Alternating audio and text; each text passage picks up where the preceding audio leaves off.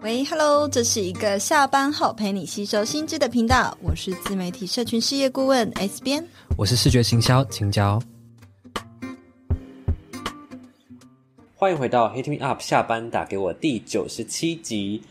这一季呢，我们来到一个新的主题，我们进入到躺平人生。那这一集呢，其实大家看到标题可能会觉得我们是不是要聊什么很软烂的话题？但其实没有，我们 我们我们的确是会从这个角度切入，跟跟大家聊聊说，哎，现在其实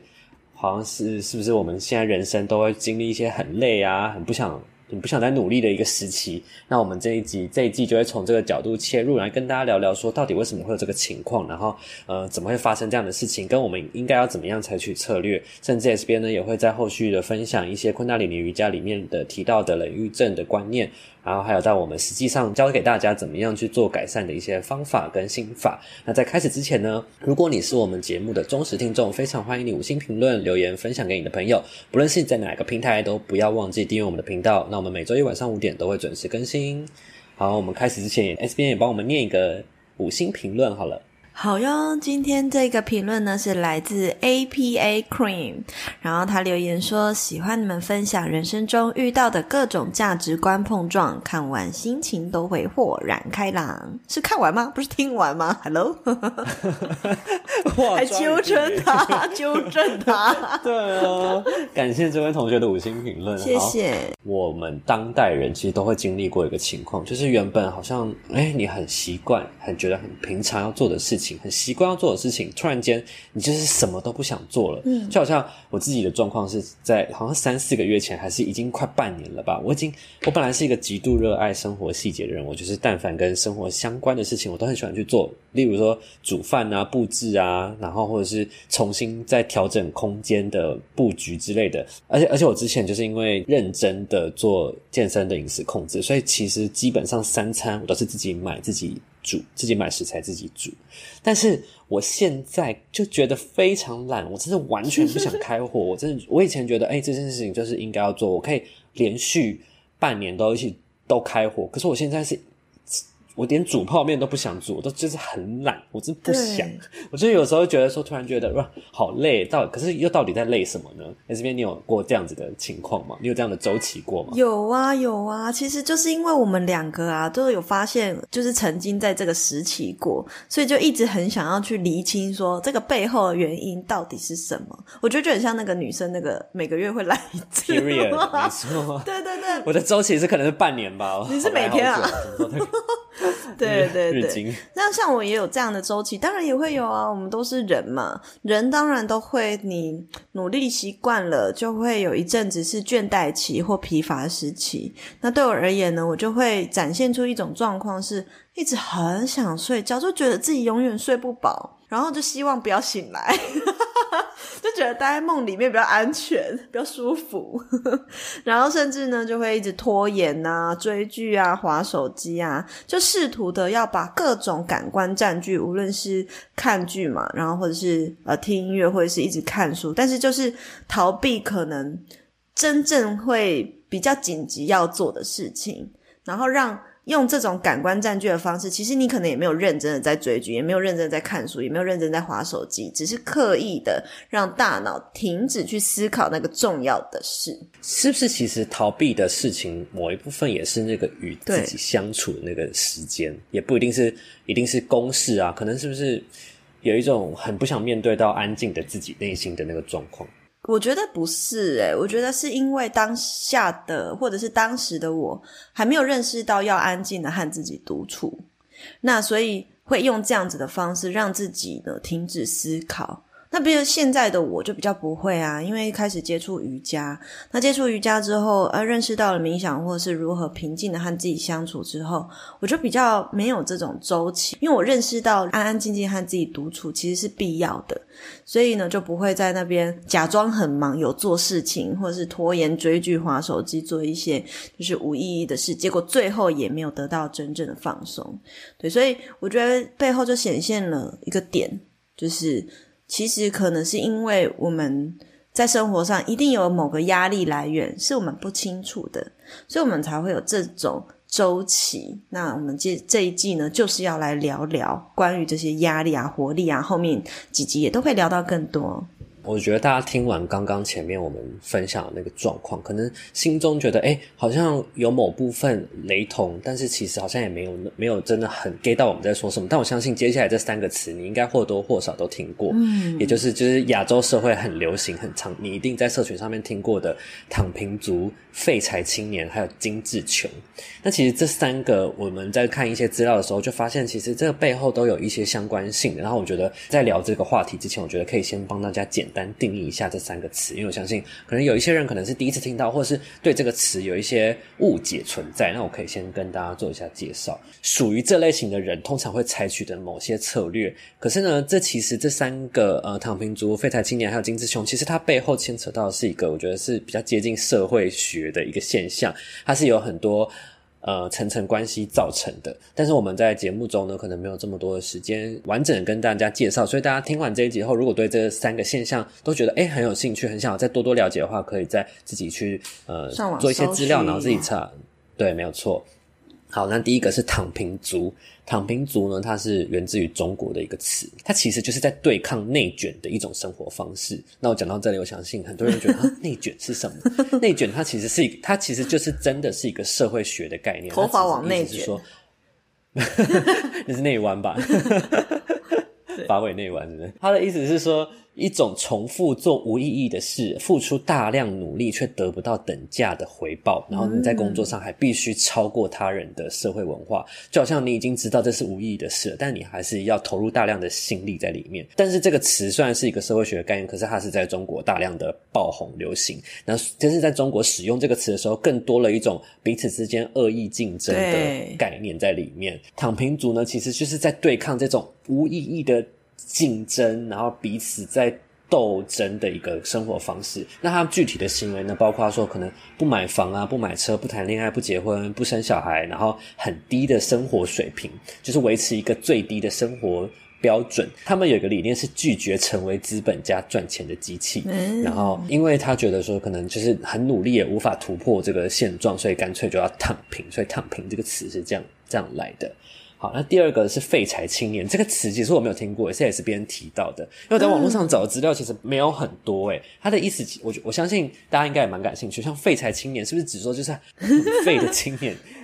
其实不是哦，他的意思我觉得很有趣，就是他他简单来说就是最低限度的工作，去过上他喜想要的美好生活。没错，没错。这个词它是源自于日本，它其实是呢有一群新的。呃，年轻人他们出现了一个状况，是想要从劳动迷失中觉醒。因为日本有一个观念，就是你的人生就是要奉献给公司，你就是要把你的全部的身心灵交给公司，然后公司才可以帮助。呃，整个社会运作，他们有这样子的想法，那所以呢，导致就是大家会在工作上面有非常非常大的压力。可是后来就回来反思说，那这到底是不是他们要的呢？他们是不是真的想要无限制的劳动？到底换到的生活到底是什么？所以他们最后选择的方式就是用最最低限度的工作去过上他们想要的人生。好，所以说是不是跟大家想的不太一样？就是我觉得他的这个定义是蛮特别的，名词很可爱，对。好，最后一个是精致穷。精致穷，我相信大家应该都听过，因为就是在我们这个社会，就是在我们的周遭很常听到，网络上也很常看到这个词。它其实在网络上流传有四大特征，就是你明明心碎无法支持，但是你有一个很高的消费。这些人通常就是偏好名牌啊，挥霍在一些很生活上的地方，比如说愿意花更多钱只为了要叫外卖，然后就是让别人把餐点送到你手里，或者是说明明有更好的、更适合你的交通方式，但你却一定就是要搭计程车、要叫 Uber，甚至呢是你没有很一个很良好的储蓄习惯。简单来说，其实讲好听呢、是活在当下。但是我觉得并不是诶、欸，因为我我其实想补充一下，精致穷其实是他应该要有一个，就简单来讲是，他做了的消费是不符合他的赚钱的水平的消费。好，那接下来我就是想要针对这三个名词，我们可以去各自分享一下。你现在也是边听完我刚刚的名词解释啊，然后对于这三个有什么想法，或者是你是怎么样解读？这这样的状况，我觉得躺平族其实知道说，他们本来就是因为已经尝试过努力了。其实这些人他们是努力过的人，但是在努力的这个过程中，其实他们就发现说，不管他再怎么样努力，他都难以跟现实社会抗衡。或这些人，他们其实是比较偏脚踏实地的人，也就是说，现实社会中包含很多不一定说努力工作，而是说现实社会有很多人，诶，他能为什么能够爬得比较快？很有可能是他很善于交际啊，他很善于阿谀奉承啊，他很懂得这些人脉 social 啊，他很懂得超捷径啊。可是会有一群人是，他就是傻傻的努力。可是为什么？就是当竞争的狼性越来，周遭竞争的狼性越来越强大，而他自己还在还是一只羊咩咩的时候，他就会觉得我再怎么样努力都没有用，所以就很像一条橡皮筋，这个压力不断的往外拉拉拉拉拉拉，最后一天呢，他就松了，或者是断掉了，所以他就干脆啪就不努力了。以前我单看这个词“躺平族”，就觉得它是一种啊颓废啊，然后没有梦想，还是一个很消极的状态。但是就是仔细就是研究一下它的背景跟它的起源之后，我更觉得它是一种绝望跟无奈，很像是一种市井小民的无声抗议，就是他也没有没办法，所以他只能。这样子去对抗这件事情，但其实我那时候在查资料的时候，就会发现，就躺平族其实它也是有一个光谱，有一个程度的，就是看你躺的程度。啊，躺到极致，就是你你可能小躺，就只是在工作上躺平，是诶你不追求要有更好的表现，你不追求要升职，你不追求要变成主管阶级，或者你不追求要自己创业，那在躺得更极致一点的，可能是日本的这个简居族。足不出户，不工作，什么都不做，没有欲望，然后也待在家，不去做社交，不工作，什么都不要。就是其实他也是有一个限度在，所以不论是在哪一个阶段，其实他们在做的事情都是某部分是在对抗一个社会体制的感觉。对啊，所以我自己查完之后，反而就真的觉得哇，这真的是一种很多无奈在里面。对他，我觉得他是因为绝望跟无奈所激发出来的极端的抗议，然后回过头来看，就是反映在台湾的社会上。其实也大家也可以去回想看看我们接下来的分享，你周遭有没有类似这样的人？比如说，可能在台湾很明确就是哦，我们的薪水可能涨的幅度都是很低啊，或甚至我身边有朋友，诶，我三十几岁了，我身边有朋友大概同年纪的，他可能同一份工作工作了七八年，他薪水都没涨过。我觉得也很夸张，所以可能就是这样子的无奈，也让他觉得说，那我现在有一个基本的存款，我就先用这个存款活着吧，干脆就别工作了吧的那种感觉。好，那接下来下一个是废柴青年，S B，你觉得废柴青年的想法是什么？废柴青年呢？其实我觉得。呃，刚刚那个青椒有讲到嘛，就是他们想要从那个劳动迷失中觉醒，就是觉得说，呃，开始质疑说，人生一定要奉献给公司嘛。其实我觉得表面上虽然是看起来是有这样子的理想，我也相信是这样子的一个觉醒去驱动他们成为所谓的废柴青年。可是我就是知道自己可以简简单单就过上所谓的美好生活，追求小确幸，那有没有？我们台湾人也很爱讲小确幸。可是，其实我认为呢，这背后呢，同时也彰显了日本这个很高压的社会体制之下，青年呢无能为力的样貌。所以，其实我觉得他也是用一个很美好的理想包装他们的绝望跟无奈。我觉得是这样，确实，对啊。而且你看，不管是躺平还是废柴青年，嗯、其实，在台湾也越来越常见。我觉得在台湾比较像是有一个类型的人，他们不喜欢被绑在同一个公司里面，所以他们其实是用很多种的兼职。但是呢，都赚少少的，可是让自己的时间是很弹性的，可以让自己很弹性的去安排自己的休闲时间啊。然后虽然赚的很少，可是我可以用这些简单的钱去买喜欢吃的食物，住自己喜欢的地方。然后还有一种也是自由接案者啊，他可能我每个月我就是接两三个案子，反正能够抵消。这一个月的生活水平就好了，他就觉得很棒了。的确，我觉得他呈现的样子，废柴青年跟躺平族好像很像，好像都是不买车、不买房、不结婚，然后拒绝消费。但是我觉得，我个人啊，我个人觉得废柴青年他更有一种积极的选择了一种生活方式的感觉。因为刚刚躺，因为刚刚躺平族感觉是啊，就这样吧。就是他一样工作，只是他不追求了，或者是他不工作了，就这样吧。可是我觉得废柴青年是他选择了某种生活方式，嗯、他选择了那样子，至少他知道了在他心中的美好生活的定义是什么，然后用他的方式去达成了。那这也是为什么，就是废柴青年他其实就是反思了消费的意义到底在哪里。他追求的好像是一种找到心灵上的富足。然后，而不是说我们为了要有很多的诶财富啊，很高的地位，嗯、以这样子的目标去去主导了人生的一切。欸、所以，他其实是把整个源头给重新审视了一遍的感觉。其实，我觉得你要如何定义他们是躺平族或废柴青年，都是要回过头来，他们这么过生活的起心动念是什么？他的出发点，如果是因为我消极，我就是懒得，就是跟这个，我觉得做什么都都没有办法改变了，他就躺平。那如果他说他真的就是知道我有意识的选择用最低限度过美好生活，那其实他可能就是比较符合日本这种废柴青年。以本人的文字描述来说，我觉得在废柴青年身上可能会有。比较多的满足感跟哦，也是啦，懂得享受了，对，心情上不会有这么多的。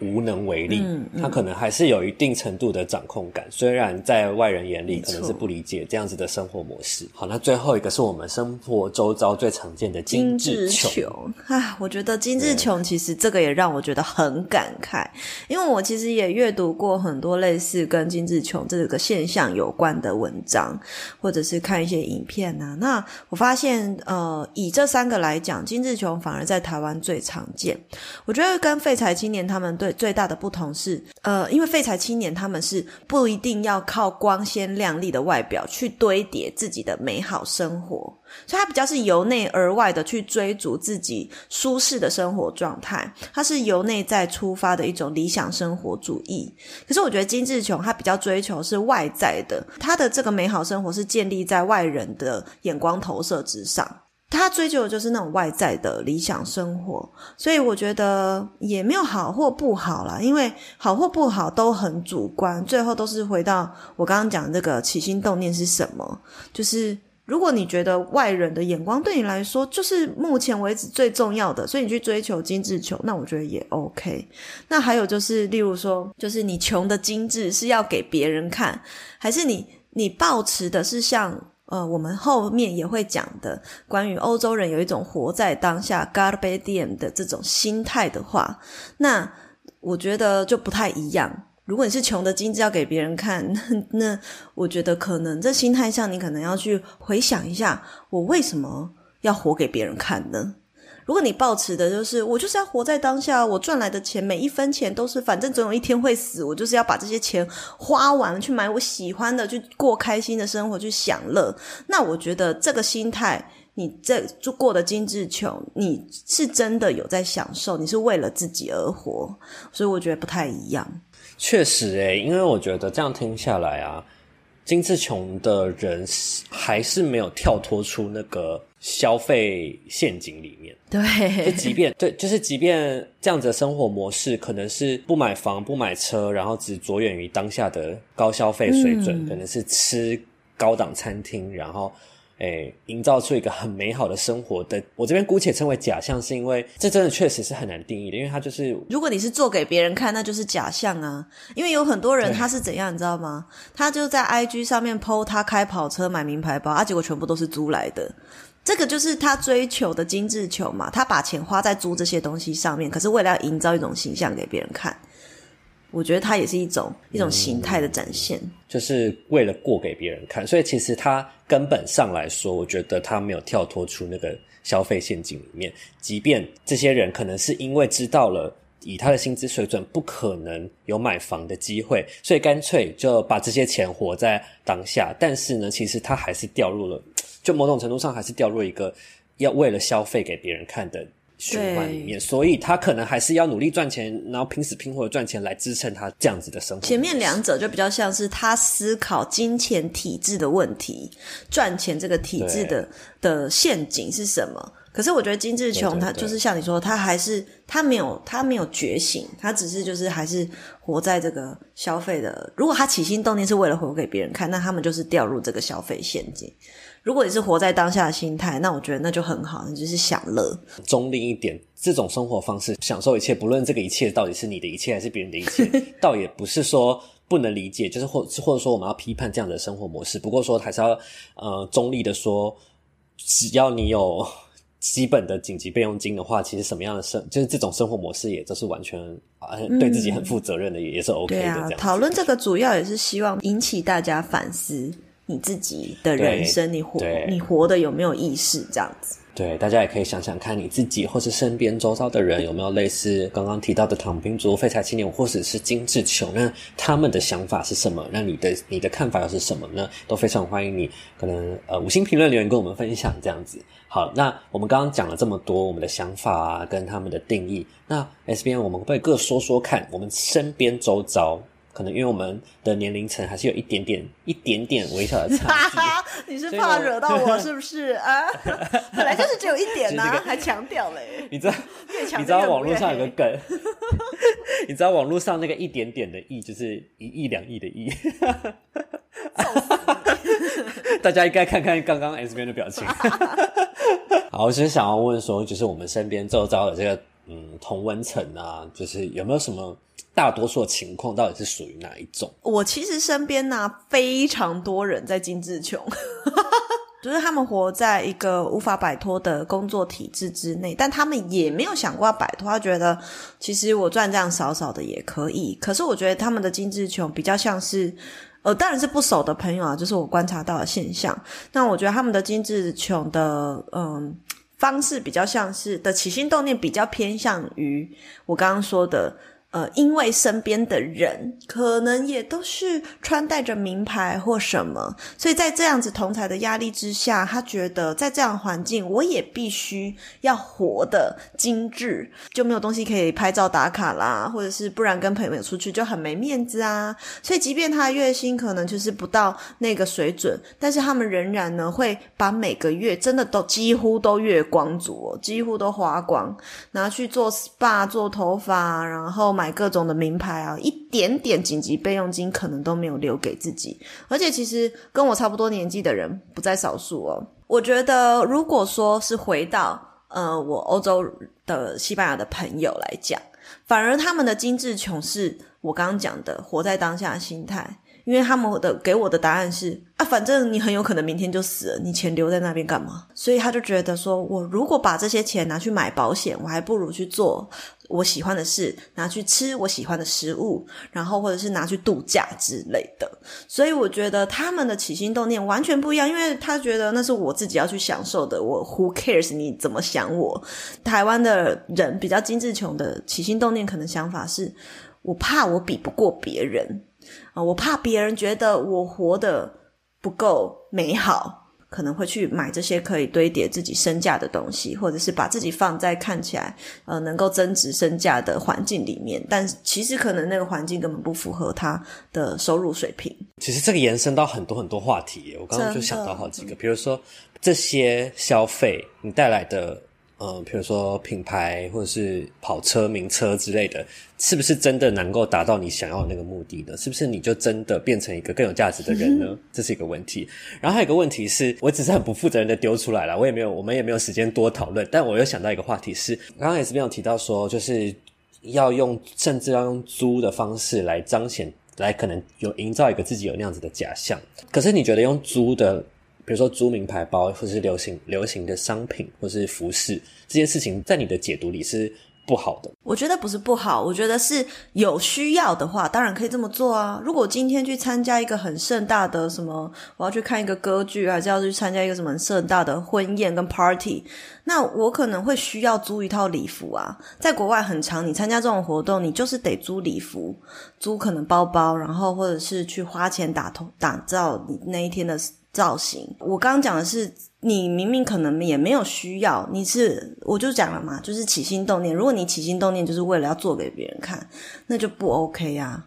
我觉得不 OK 啦，但是大家当然也可以反驳我，不，你不一定要认同我。嗯，没错，每个人都有自己的真实。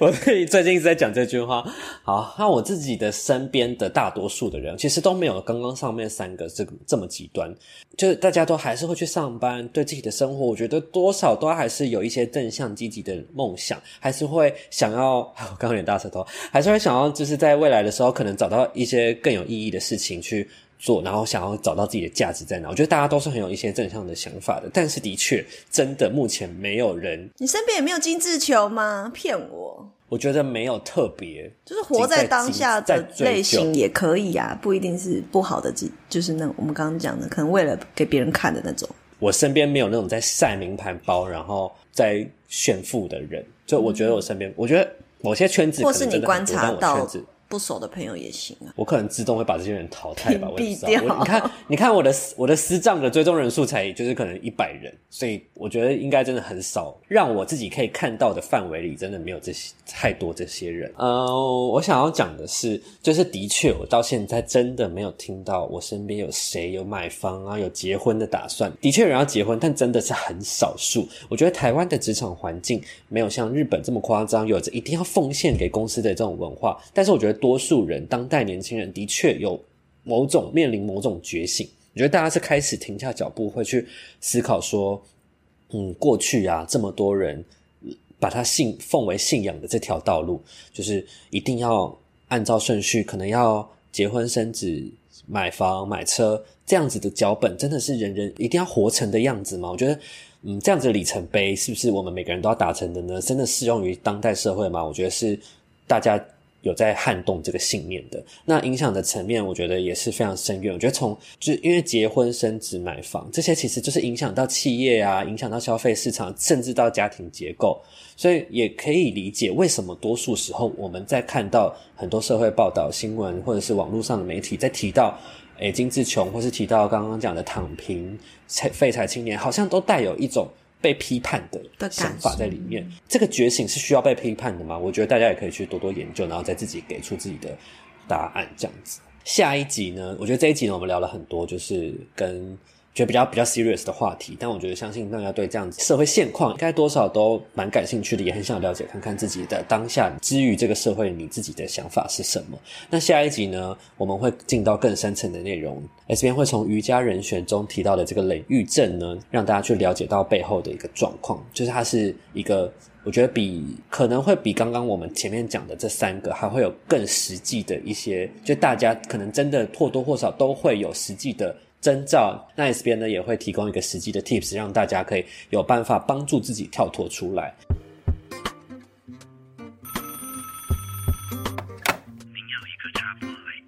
我在呢，现实动态有问大家一个问题，说我觉得我问大家说，从你的角度观察呢，同世代多数的人，大多是属于哪一类型的呢？那选项呢就是躺平族、废柴青年、精致穷，还有以上皆非。我得到的答案呢，有二十五趴的人选了，他觉得身边很多人是躺平族，那十二趴的人是选择了废柴青年，然后有。三十八趴的，最多快将近四十趴的人，觉得是他身边有很多选择过上精致穷的人生。我以为会最多会选 D 耶，想不到还蛮平均分配在前面三个的。以上皆非也蛮多人选的，也有二十五趴，只是最多的是精致穷。嗯，所以这的确是台湾嗯比较常见的一个情况。对，网络上真的很常看到有一些创作者，或者是有一些人。在刻意的记录自己精致穷、精致穷的人生，哦，或者是有一个词，我觉得大家应该也听过，叫做“落魄贵族”。落魄，哎，我第一次听到，我觉得这蛮好笑的。你第一次听到吗？有有这个词哦，“落魄贵族”，就是虽然过着贵族的生活，但是他其实很落魄。大家可以去查一下，又落魄又贵族，好冲突。好。那我们下一集就会再帮助大家了解到更多刚刚我们提到的内容喽。那我们下期再见，拜拜。拜拜。